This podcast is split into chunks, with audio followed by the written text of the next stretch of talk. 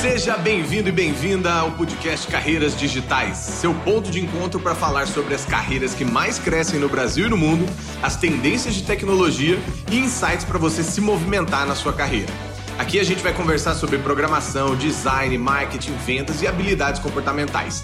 Bora nessa!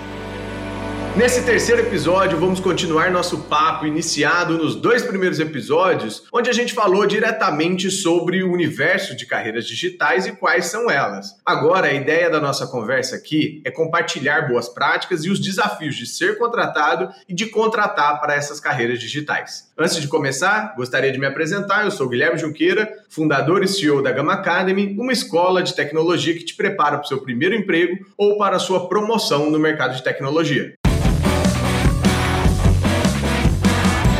Vamos lá então falar sobre como conquistar uma vaga no mercado digital. Antes de mais nada, para dar um pano de fundo, a gente vai falar de algumas perguntas essenciais que servem para todas as áreas, independente da função ou cargo que você queira aplicar, essas perguntas são fundamentais para você saber se está no caminho certo ou não. São elas: o que, que eu sou bom em fazer? O que, que o mundo precisa que alguém faça? E o que, que eu gosto de fazer? É diferente o que você gosta e o que você é bom fazendo. E o que, que as pessoas pagariam para eu fazer? Essas quatro perguntas fazem parte da mandala Ikigai, que você também consegue entender um pouco mais sobre o seu propósito, que hoje está completamente casado com o seu guia, com o seu trajeto e toda a sua trilha de carreira. Isso faz sentido, sabe por quê? Porque se você não sabe para onde você vai, qualquer lugar te leva. Então, se você faz esse diagnóstico preliminar, você vai usar essas respostas para aplicar nas vagas certas e provavelmente a sua chance aumenta. Independente se você está buscando uma vaga na área de marketing digital, de programação, de vendas, de customer success, produto, enfim, existem infinidade de oportunidades, mas existem poucas pessoas que se preparam efetivamente para um processo seletivo. Ela é uma maratona, é uma corrida. E quem se prepara melhor para essa corrida e faz as melhores escolhas dos melhores caminhos acaba tendo mais êxito. Então, tendo em vista as respostas para essas perguntas e seu objetivo de carreira muito bem definido, chega o momento de você se preparar para conquistar aquela vaga que você tanto quer. Isso faz é, com que a gente tenha que entender um pouco mais sobre as empresas, sobre as oportunidades, sobre qual é a cultura dessa empresa. E aí, para se preparar, tem uma infinidade de modelos, principalmente elementos que você deve ter em mente para não fazer isso de qualquer jeito. Um processo seletivo não pode ser uma guerra de distribuição de currículos. Pelo contrário, tem que trocar a metralhadora por uma sniper, ou seja, você ir ao alvo certo com a bala certa no momento certo. E isso faz com que você tenha muito mais êxito ao invés de sair atirando para tudo quanto é lado e você vai depois ficar naquela velha é, retórica de que eu não estou conseguindo emprego, ninguém está contratando, eu já fiz de tudo que eu podia fazer, mas é, entenda que eficiência é diferente quando você tem é, essa assertividade na preparação. E para se preparar para essa vaga, tem alguns elementos super importantes. Eu vou elencar alguns deles aqui que eu já vi é, centenas de alunos praticarem, exercitarem e fazerem. E do meu lado aqui, como recrutador, como contratante também, muitas das vezes que esses elementos foram levados em conta pelos candidatos, eles tiveram sucesso e foram contratados pela Gama ou pelos clientes da Gama. Primeiro elemento, estudar estudar a empresa, estudar a oportunidade, estudar a área. Você tem diversos cursos, diversos livros, diversos materiais gratuitos sobre a vaga em si, principalmente sobre a experiência de quem está fazendo é, esse trabalho já há muito mais tempo. Então, estude profundamente a empresa, a vaga, a área, o segmento, através de cursos, livros e materiais gratuitos que você encontra pela internet. Segundo, pessoas entrevistam pessoas, pessoas se conectam às outras pessoas. Então, criação de uma rede de relacionamento é fundamental. Por isso aí o segundo elemento, networking. O que, que significa network, Juqueira? É aquele velho QI, né? Quem indica? Sim, isso é uma possibilidade e é uma possibilidade hoje em dia muito utilizada dentro de empresas que querem sim que amigos e amigas né, sejam conquistados pelas pessoas que já atuam lá. Então você vai lá, indica a sua própria empresa e atrai uma pessoa que já sabe um pouco da cultura, que já tem noção do dia a dia, do trabalho. Então isso sim é positivo. O que não é positivo é aquele tal do QI que você só contrata aquela pessoa porque é amiga da, da outra fulana, é o contrário, né? Então, é, esse sim não é algo muito utilizado, pelo menos dentro do, do mercado digital hoje, sim, é sempre baseado nas competências. Independente se você é meu melhor amigo está indicando alguém, eu vou avaliar essa pessoa como se fosse um candidato ou candidata comum dentro de um pipeline, dentro de um processo é, aberto de, de aplicações de vaga, tá? Então, acho que esse, esse ponto de networking está muito mais relacionado a Quantas pessoas da sua área, das, dessa empresa, você já está conectado no LinkedIn? Quantos eventos desse, desse mundo você já participou? Quem são os principais nomes? Quem são aquelas 50 pessoas para você seguir, para você sempre estar tá alimentado com um, um networking extremamente rico e principalmente acompanhando as tendências, insights que essas pessoas podem te recomendar. Na Gama a gente lança anualmente uma lista que chama 50 to follow, né? 50 to follow, que são 50 pessoas para você seguir de cada uma das áreas. Hackers, hipsters, hustlers, é, hypers, que são a galera de marketing. Então, tem N materiais, assim como esse que a Gama fez, que te dão muito mais é, curadoria para você saber quais são as pessoas que você deve filtrar, seguir e começar a se relacionar. Quem sabe até um mentor ou uma mentora da sua área que já está dois, três passos na sua frente e que vai te ajudar nesse processo de saber quais são as vagas, qual é a cultura ideal da empresa. E aí, o terceiro e último é que você tem que mapear e se engajar as oportunidades corretas de trabalho. Como eu disse no primeiro aspecto ali, que estudar é a fase onde você amplia o seu conhecimento, então eu já vi, por exemplo, candidatos e candidatas que chegaram na Rock Content, que é uma startup de marketing de conteúdo, e achavam que a Rock Content era uma agência. E aí, no dia da entrevista, falam: não, por que você entendeu que a Rock faz? Uma das perguntas pro, dos, dos recrutadores. E a pessoa falou: não, eu sei que vocês são uma agência aqui de conteúdo, cria conteúdo para as empresas. E não é isso. Eles são marketplace, são plataformas, são coisas diferentes que um simples Google antes, um simples pesquisa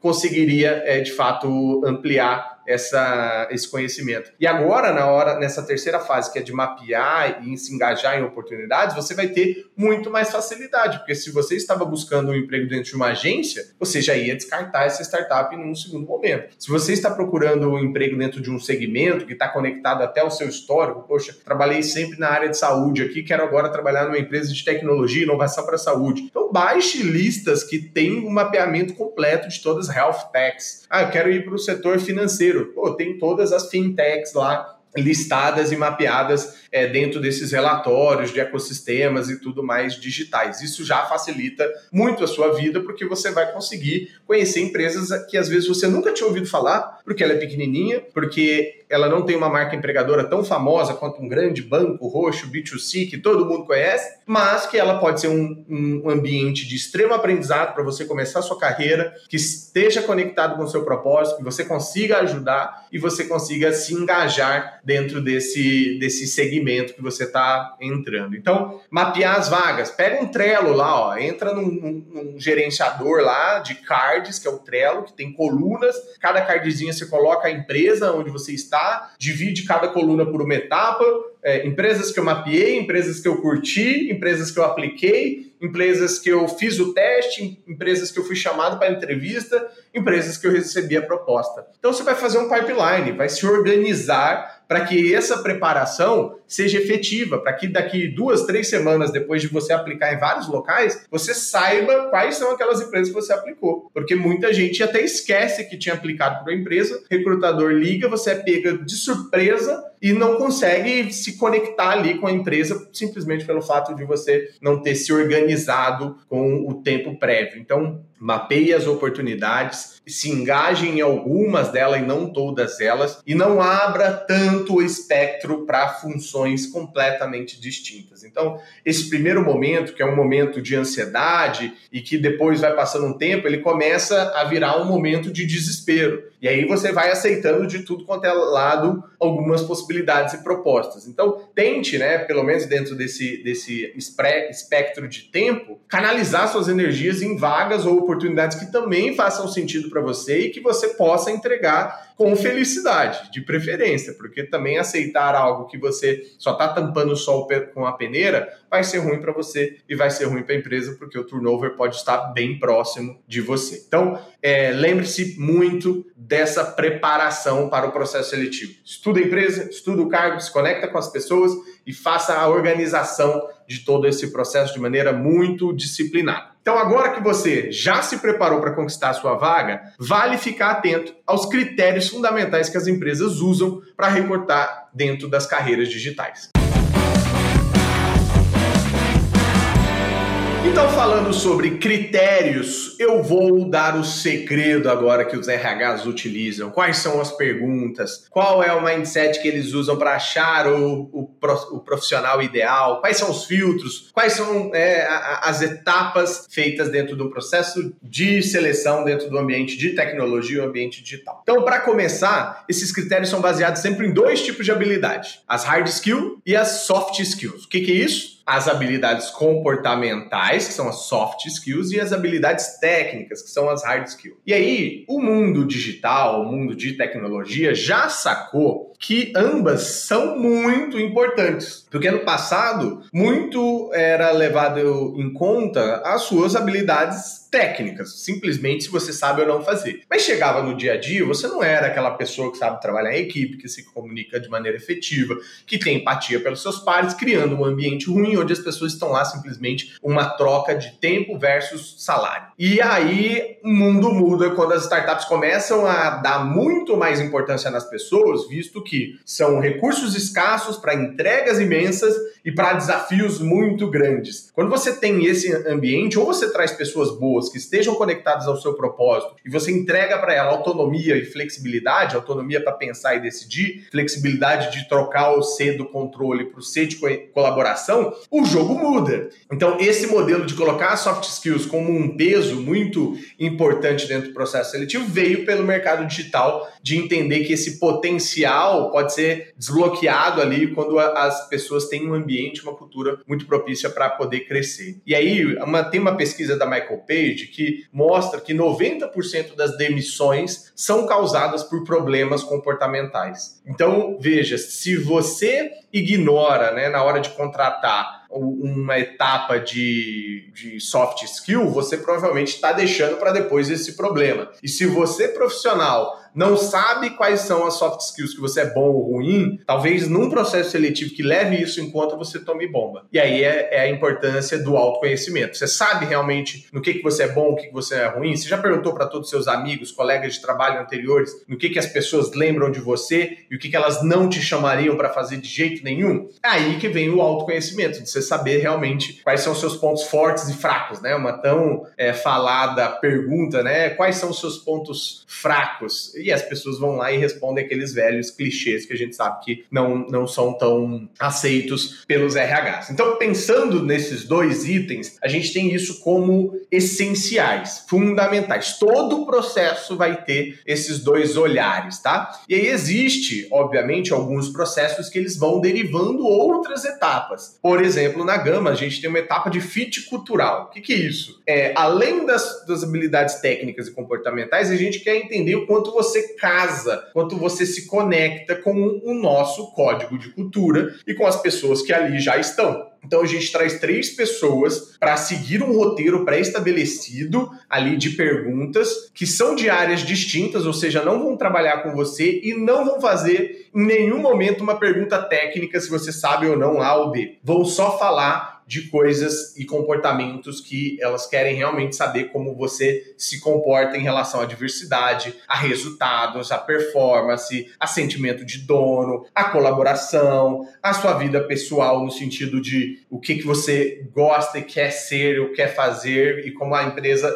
ou as pessoas ali da empresa possam é, se conectar contigo e também ajudar. Então pensa que isso é tudo algo que é específico por cada empresa, mas é melhor estar preparado para saber é, se comportar dentro desse mo modelo, né? Não fingir sim ser autêntico, mas entregando ali algo que você já esteja preparado ou preparada para responder. Então vamos agora a alguns exemplos dessas duas, dois grandes blocos, tanto de hard skill quanto de soft skill é, relacionado a processo seletivo. Então imagina que existe um filtro, né? Primeiro as pessoas, a, a empresa abre a vaga, aí ela divulga a vaga, aí as pessoas aplicam para a vaga, aí ela filtra essas aplicações, aí ela faz o processo seletivo. Geralmente, esses processos seletivos têm, em média, 30 dias para se cumprir, tá? Eu tô falando bem em média, em média, porque tem vaga que você consegue fazer em 10, 15 dias, tem vaga que você vai levar 45, 60 dias, por exemplo, programadores seniors são extremamente difíceis e complexos pela escassez dentro do mercado. Mas agora, levando em conta as etapas meio que comuns, você vai ter um teste técnico, você tem uma conversa com o gestor, é, ou gestora da área, você tem provavelmente uma entrevista com o RH. Se for um caso de empresas igual a Gama, que levam muito em conta a parte cultural, vai ter a entrevista de fit cultural. E aí você pode ter uma última etapa ou com o gestor geral da área, ou com o CEO, enfim. Então depende de cada processo. Então, entender isso aí é básico e principalmente não é pecado nenhum desde o primeiro ponto de contato, quando você aplicou e foi convidado ou convidada para uma prova técnica ou de alguma forma teve contato ali com a recrutadora, o recrutador, você já pode perguntar qual é a estimativa de tempo entre o início e a conclusão desse processo seletivo. Por quê? Dessa forma você segura a sua ansiedade. E aí a, a empresa vai falar para você, ó, a gente espera fechar essa vaga em duas a três semanas. Então vai lá e coloca no seu calendário. Né? A última sexta-feira ali da terceira semana é quando vai estar sendo é, concluído esse processo seletivo. Então, dessa forma, você está, é, de uma forma bem clara, gerando accountability, né? tanto do lado da empresa, esse senso de responsabilidade, de prestação de contas, quanto sua também. Então, dito isso, essas etapas vão te avaliar de forma técnica e comportamentalmente. E o que, que é, é, visto? Né? No primeiro filtro ali de currículos e tudo mais, tempo de experiência é muito levado em conta, é, as skills se são mais específicas ou menos. Então, pô, a pessoa já teve experiência com SEO, a pessoa já teve experiência com vendas inside sales. Então, é, é, quando você tem essas, essas competências, já são levados muito em conta. Se você já liderou ou não, se você já teve projetos é, paralelos que deu para implementar e aplicar ainda mais essas habilidades técnicas. Se você teve alguns resultados palpáveis, mensuráveis, que você deixa claro isso, que você pode né, deixar claro isso, seja pela empresa ou não. Se você já ensinou outras pessoas, seja de maneira voluntária, seja como professor, seja como uma pessoa líder ali dentro dos times. Então, todas essas habilidades são levadas em conta. A pessoa vai pegar o seu LinkedIn, o seu currículo e vai ver se esse job description que eu tenho hoje, ou seja, essa vaga que eu tenho aberto, todas as experiências anteriores, todas as, a, a, essas, essas partes técnicas ajudam. Então, sim, se sim, você passou da primeira etapa, que é o screening, né, que é esse filtro. E aí você vai para a validação técnica, que geralmente é feita através de uma prova. Essa prova pode ser ao vivo, ali, síncrono, é, de maneira remota, mas síncrono. Essa prova pode ser um teste técnico que ela te passa e você tem alguns dias para fazer e depois entregar. Então depende de cada empresa. Saiba que você vai ter que provar essa proficiência técnica. Então nada de mandar para um amigo, para o primo, enfim, fazer essa prova técnica, porque depois você mesmo vai estar se iludindo. Segundo, entregue antes do prazo. Terceiro, entregue mais do que foi pedido. Quarto, tenha uma, uma, um senso crítico de saber analisar o que, que aquela prova quer tirar de você. Então, às vezes, não é somente a parte técnica, ela queria entender como você pensa, o que está por trás dessa prova técnica. Então, veja sempre de uma maneira muito macro, tá? E aí, essas etapas vão, vão ajudar esse perfil técnico ser validado ou não. Tem algumas empresas que fazem essa avaliação através de uma entrevista técnica, fazendo perguntas para ver o que, que você sabe responder ou não, o que, que você tem habilidade é, correspondente ao que você colocou lá no currículo ou não. Então, fique ligado que isso pode ser também de uma forma comunicativa, né? essa, essa validação técnica. Dito isso, o que que então, Junqueira, na parte de soft skills, a gente tem que levar em conta e quais são essas que o, o RH, é, os recrutadores ou até os líderes técnicos levam em conta na hora de contratar um profissional para o mercado digital. Primeiro lugar, o quanto você tem growth mindset, ou seja, você tem um mindset de crescimento, aquele pensamento que não é fixo, que não é eu nasci assim, eu cresci assim, eu vou ser sempre assim, eu quero de fato é, evoluir. E aí como que você vê isso? Através do passado. Que, que essa pessoa fez, se movimentou, que mostra que ela não é, é apática ou resistente a mudanças. Então mostre que mudanças é um processo natural e que você não tem problema de sair da sua zona de conforto através de exemplos passados. Lembre-se sempre, os recrutadores, eles olham o passado, sabe por quê? Porque uma entrevista por competência, uma entrevista por comportamento passado prediz o que você pode fazer ou não no futuro. E isso facilita a vida das pessoas quando você traz exemplos concretos. Me dê uma situação onde você soube lidar sob pressão. Me fale um pouquinho sobre como você é, foi na infância e quais foram os momentos mais difíceis, quais foram os perrengues que você viveu. Quer saber sobre resiliência? É, quais foram o, as, as pessoas que você liderou e que te, deu, te deram mais feedbacks duros, negativos? Se eu ligasse para o seu antigo líder hoje, o que, que ele diria sobre você? ele recomendaria ou não? Então, todas essas coisas são sempre baseadas em passado. Então, pense, liste e conecte habilidades, atitudes e comportamentos que são requeridos pela empresa com exemplos que você tenha no passado. Se você tiver essa listinha e se você for realmente muito criterioso, criteriosa na hora de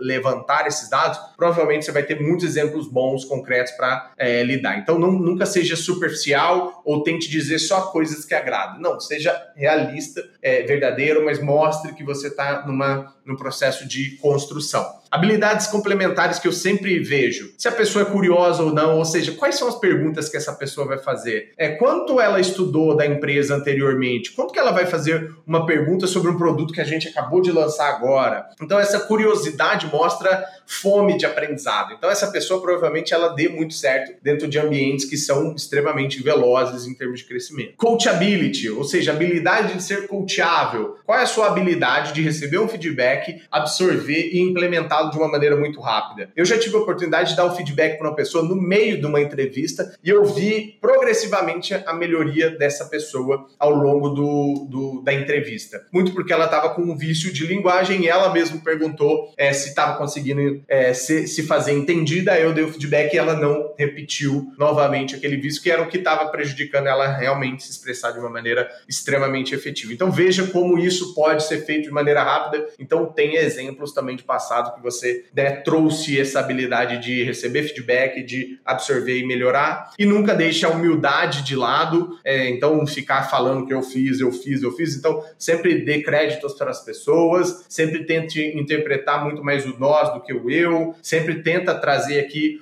obviamente, um, uma autoconfiança, né, ao se é, referir a experiências, projetos, conquistas, realizações passadas, mas não se ancore nisso a tal ponto de ficar parecendo até arrogância e aquela pessoa que se acha dentro do processo, tá? É, perguntar sobre salário, essas coisas às vezes pega mal. Então tente sempre manter ali a humildade, o processo e tente é, ser mais fluido possível, fluida possível dentro do processo. E não deixe a comunicação de fora, né? Ensaia com a sua mãe, ensaia com seus seus amigos, pega perguntas difíceis de processo seletivo e, e sorteia ali para você não estar tá tão preparada, e aí a pessoa te faz essa pergunta e você simula como você responderia. Faça entrevistas pra, com a câmera, assista você de novo. Então, toda essa preparação de comunicação é para você se fazer entendida. E nunca esqueça de ser objetivo, objetivo. Não fique dando voltas, não seja prolixo, vá direto ao ponto. Perguntou sobre a sua vida, me explica um pouquinho. Ninguém está te perguntando desde o dia que você nasceu. Você vai falar, ó, sou natural de tal lugar, eu tive influências positivas da minha família assim, assim, assado, eu trabalho com isso há tanto tempo, formei nisso e também gosto de coisas assim, assim, assado. Ou seja, misture sua vida pessoal com a profissional, mostrando quem é você hoje em dia, mas sem ser um, um textão de Facebook, tá?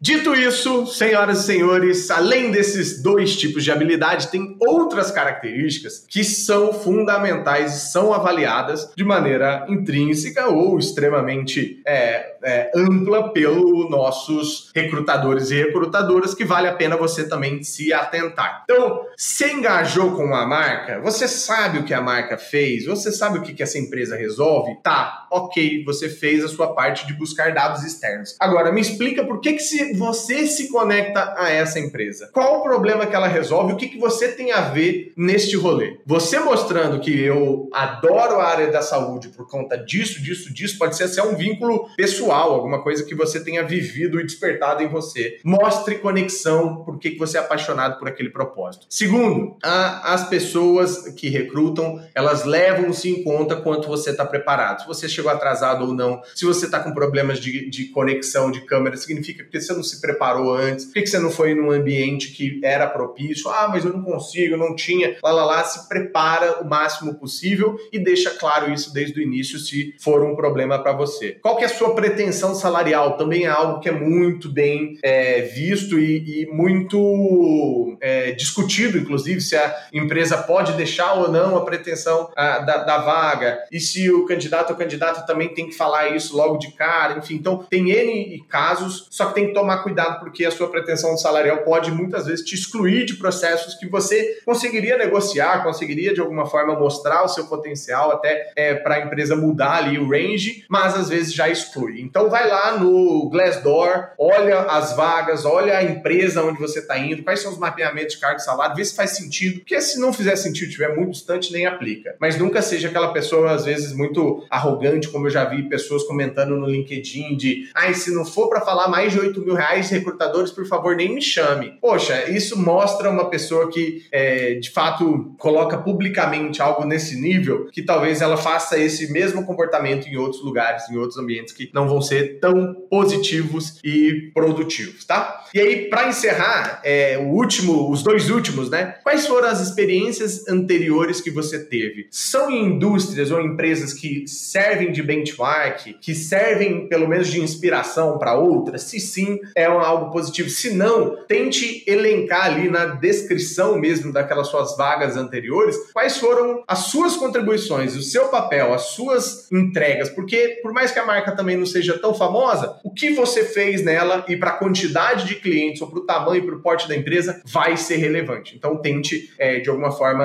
é, a, a absorver essas duas, essas duas informações. E timing de carreira também é fundamental. Você está dentro de um momento na sua carreira propício para você entrar dentro daquele bote ali, dentro daquele barco, dentro daquele foguete. Então, qual é a sua pretensão em termos de carreira? Ah, eu quero fazer um mochilão daqui a um ano. Poxa, será que vai valer a pena então você ir para aquela empresa só por um, um tempo, né? Só para ser um step, um, uma ponte ali para o seu sonho individual? Se você não deixar isso claro para a empresa, a empresa pode se sentir usada também, né? Vai ser uma alavanca? Ótimo. Toda empresa tem que ser uma alavanca, a empresa tem que ser uma escada rolante subindo.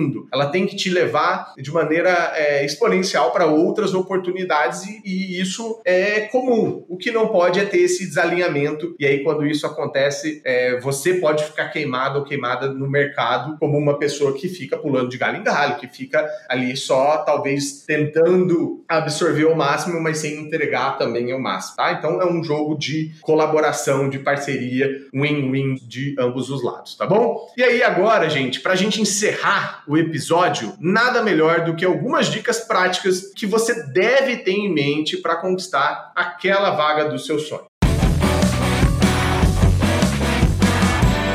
A primeira dica que você deve ter em mente é como escolher essa vaga ideal. E aí, para isso ser efetivo, você tem que levar em conta três elementos: a cultura, o segmento e a vaga em si. Vamos falar rapidinho de cada uma delas. A cultura que, da empresa significa aquelas coisas que são vividas quando o líder, o CEO, o presidente não está na sala. Cultura é a gestão da mensagem. Cultura significa como as pessoas agem quando elas batem metas, quando elas não batem metas, quando elas erram, quando elas não erram, quando elas comemoram, quando elas não comemoram. Então, cultura é o ambiente, a bolha que gira ali aquela empresa. Então, é, é, vasculhe a internet, procure conversar, inclusive, com pessoas que já já trabalham lá, porque você vai descobrir se aquela cultura é muito agressiva ou ela é muito pessoa, se é uma cultura muito de vendas ou é uma cultura é, muito de marketing. Não sei qual é a cultura dessa empresa e o que, que faz mais sentido para você. Estudando isso anteriormente, você vai entender se a Ambev é para você ou o Google é para você, ou o Nubank é para você. Então você vai entender um pouquinho disso. Segundo, segmento e indústria. Entenda que algumas indústrias executar o seu trabalho, a sua função pode ser mais complexo ou menos complexo. Imagina que você está aplicando marketing digital, vendas dentro da indústria da saúde, que é super regulada, que tem os seus desafios, ou você está entrando dentro de uma área jurídica, né, escritórios de advocacia e tudo mais que também tem problemas e limitações com a regulação. Então isso faz com que você entenda se faz sentido ou não você ir para a indústria A ou B e como você se conecta com ela, qual é o propósito dela e qual é o seu propósito. E terceiro, a vaga em si significa: será que eu estou muito é, júnior para essa vaga? Será que eu estou muito sênior para essa vaga? Será que essa pretensão salarial faz sentido para mim? Ou aquelas skills que eu tenho ou não tenho façam sentido ou não para mim? Então, avalie muito bem isso. E além disso, tem algumas outras dicas práticas para você saber e ter melhores resultados ao longo do processo seletivo, não só em determinadas etapas de entrada ou de saída ou de onboarding ali na, na empresa. Primeiro lugar é controlar a ansiedade. A gente sabe que isso é muito difícil.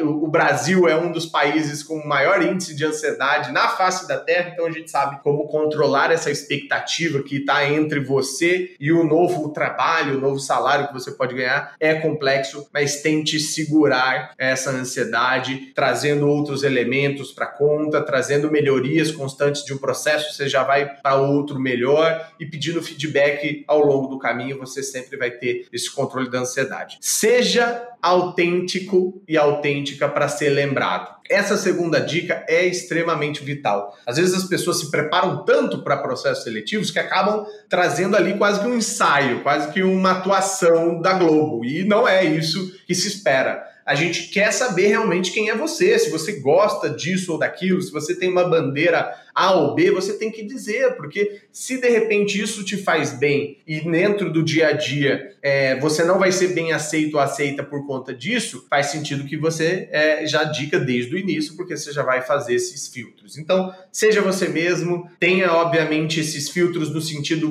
muito do que fazer e como se comportar mas traga a sua verdade, a sua identidade. E fuja também dos clichês. Essa terceira dica é básica, mas pô, quando te perguntarem quais são seus pontos fracos, não volte naquela velha desculpinha de sempre que ah, eu sou muito perfeccionista, eu sou muito ansioso, ansiosa. Todo mundo é, e muitas pessoas podem né, é, estarem só utilizando isso como um jargão comum. Não faça isso Estude realmente o que, que você pode melhorar e deixe claro as suas insuficiências e como você já está é, melhorando-as, sendo em treinamentos, capacitações, feedbacks que você tem resolvido. E por último, quarta dica: faça perguntas relevantes no final. Eu costumo julgar muito mais os candidatos e candidatas que eu entrevisto nas últimas etapas pelas perguntas que me fazem do que pelas respostas que me dão. Por que isso é importante? Porque eu consigo entender se a pessoa está mais preocupada com ela ou com o todo. Se é uma pergunta do futuro da empresa,